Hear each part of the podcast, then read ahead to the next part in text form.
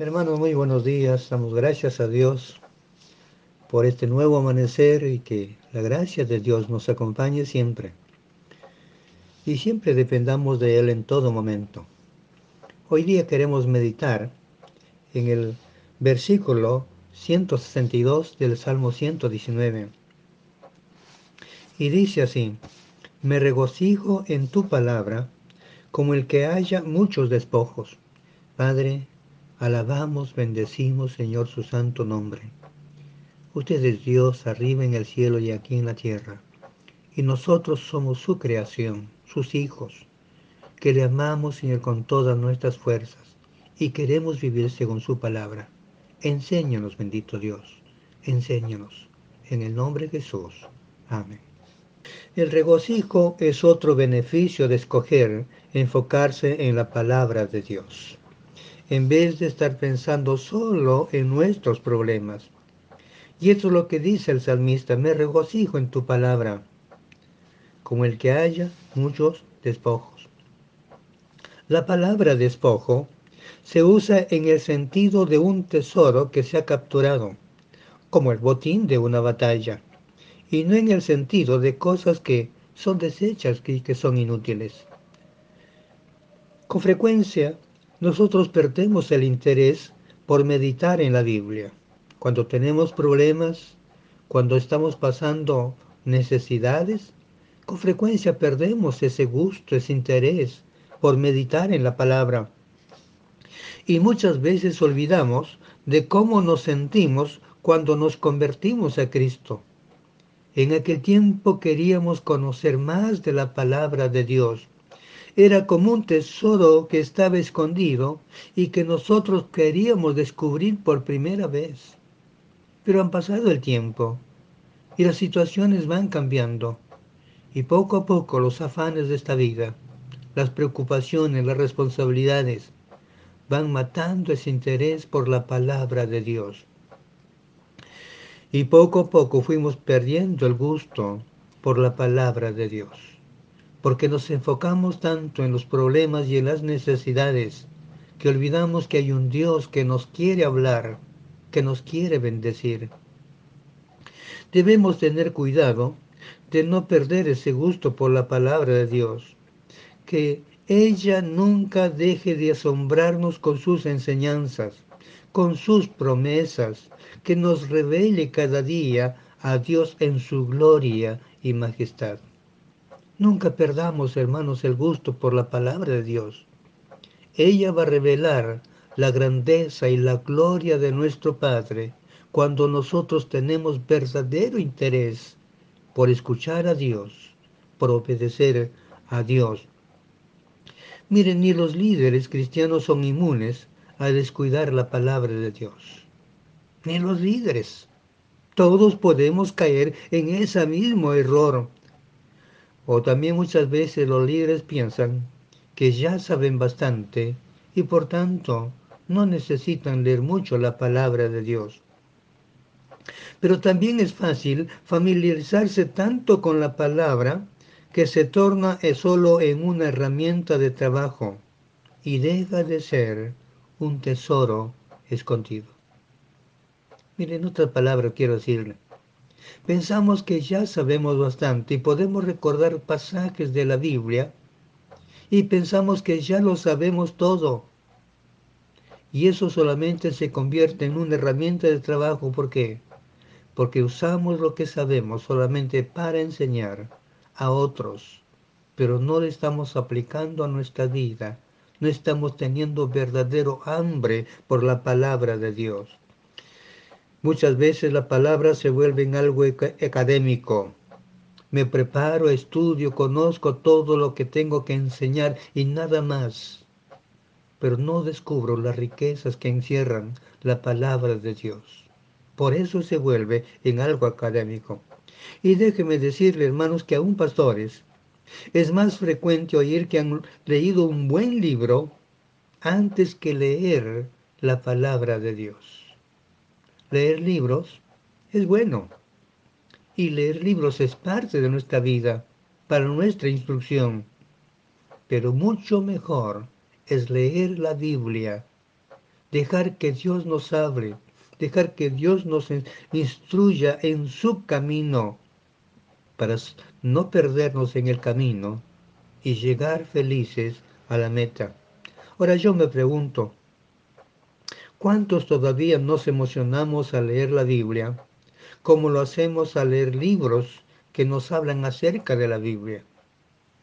Ese es lo triste, hermanos. Hay personas que se emocionan tanto al leer un libro que habla de la Biblia, pero no se emocionan tanto al leer la misma Biblia.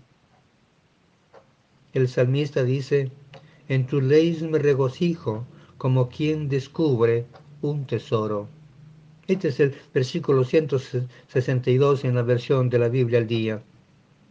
Hermanos, mientras más leamos la Biblia, menos nos atraerán los demás libros. No quiero decir que no debemos de leer otros libros, pero más interés vamos a tener en la misma Biblia cuando más lo leamos. Cuando le encontremos el gusto a la palabra de Dios, más vamos a leer.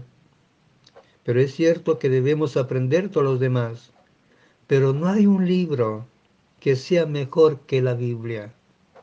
La Biblia es el mejor libro que tenemos para ser instruidos, para prepararnos para esta vida y para la eternidad.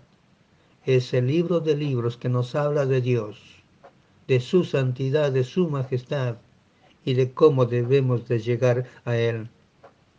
Meditar en la Biblia debe ser nuestro deleite cada día. Obedecerla debe ser nuestro gozo porque estamos aplicando lo que Dios nos, muestra en su palabra. Y descubrir sus tesoros debe ser nuestro desafío de cada día. Y darle gracias a Dios por su palabra. Esa debe ser la expresión de un corazón que ha sido cautivado por la palabra de Dios, que ha sido cautivado por Dios mismo, que ha descubierto las maravillas de la palabra de Dios dar gracias a Dios por su palabra. En Segunda de Reyes, en los capítulos 6 y 7, se habla de un conflicto entre Israel y Siria. En los días de Eliseo, el ejército de Siria había sitiado Samaria y hubo una gran hambre en la ciudad, que las mujeres estaban dispuestas a comerse a sus propios hijos. Eliseo había profetizado que habría abundancia al día siguiente, pero nadie le creyó. Las personas le dijeron, si Dios abriera las ventanas de los cielos, hiciera caer, ¿será esto así? Nadie le creyó. Cuando, pero en la puerta había unos leprosos que no sabían qué hacer. Y estos cuatro leprosos decidieron arriesgarlo todo sabían que no tenían probabilidades de sobrevivir en la ciudad. Así que ellos lo arriesgaron todo, fueron al campamento asirio a ver si alguien les mostraba misericordia. Ellos no tenían nada que perder. Ellos no sabían que Dios ya había atemorizado al ejército sirio y que habían huido dejando todo. Estos leprosos hallaron muchos despojos, mucha riqueza. Cogieron, lo fueron a esconder, volvieron, volvieron a coger y lo fueron a esconder. Pero ellos tenían algo que hacer. Tenían que comunicar las buenas nuevas a los demás. Ellos dijeron, luego dijeron el uno al otro, no estamos haciendo bien.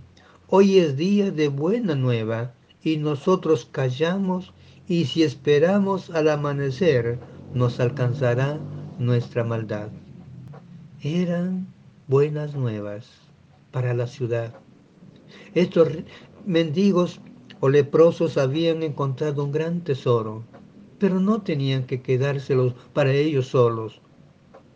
Tenían que comunicarlo a la ciudad que se estaba muriendo de hambre. Estos leprosos ilustran lo que nos sucedió a nosotros. Nosotros estábamos plagados de la lepra del pecado, sin esperanza y sin Dios. En la palabra de Dios fue donde hallamos los ricos tesoros de la salvación que siempre estaban esperándonos. Y en la palabra de Dios encontramos los ricos tesoros para enriquecer nuestra vida espiritual en nuestro caminar cada día delante de Dios. Hermanos, todo lo que tenemos que hacer es ir a la Biblia, pedir que Dios nos haga entender su palabra y contar a otros las buenas nuevas para que también descubran los tesoros que están escondidos en la palabra de Dios. Usted y yo, delante de Dios, somos los instrumentos que Dios quiere usar para bendecir a esta ciudad. Hermanos queridos, nunca nos cansemos de meditar en la palabra de Dios leámosla, meditémosla, vivámoslo cada día. Esa es nuestra riqueza espiritual que va a perdurar por los siglos de los siglos. Dios siga bendiciendo nuestras vidas. Padre, gracias por su palabra, por enseñarnos cada día para que en ella aprendamos a meditarla, bendito Dios, y descubrir aquellos tesoros que están escondidos y que no lo hemos visto muchas veces. Ella, Señor, sea para nosotros el sustento y la fortaleza que nos den vida hasta, Señor, que lleguemos a su presencia. Su gracia, Señor, sea con cada uno de los que están oyendo, Señor, este mensaje. En el nombre de Jesús. Amén.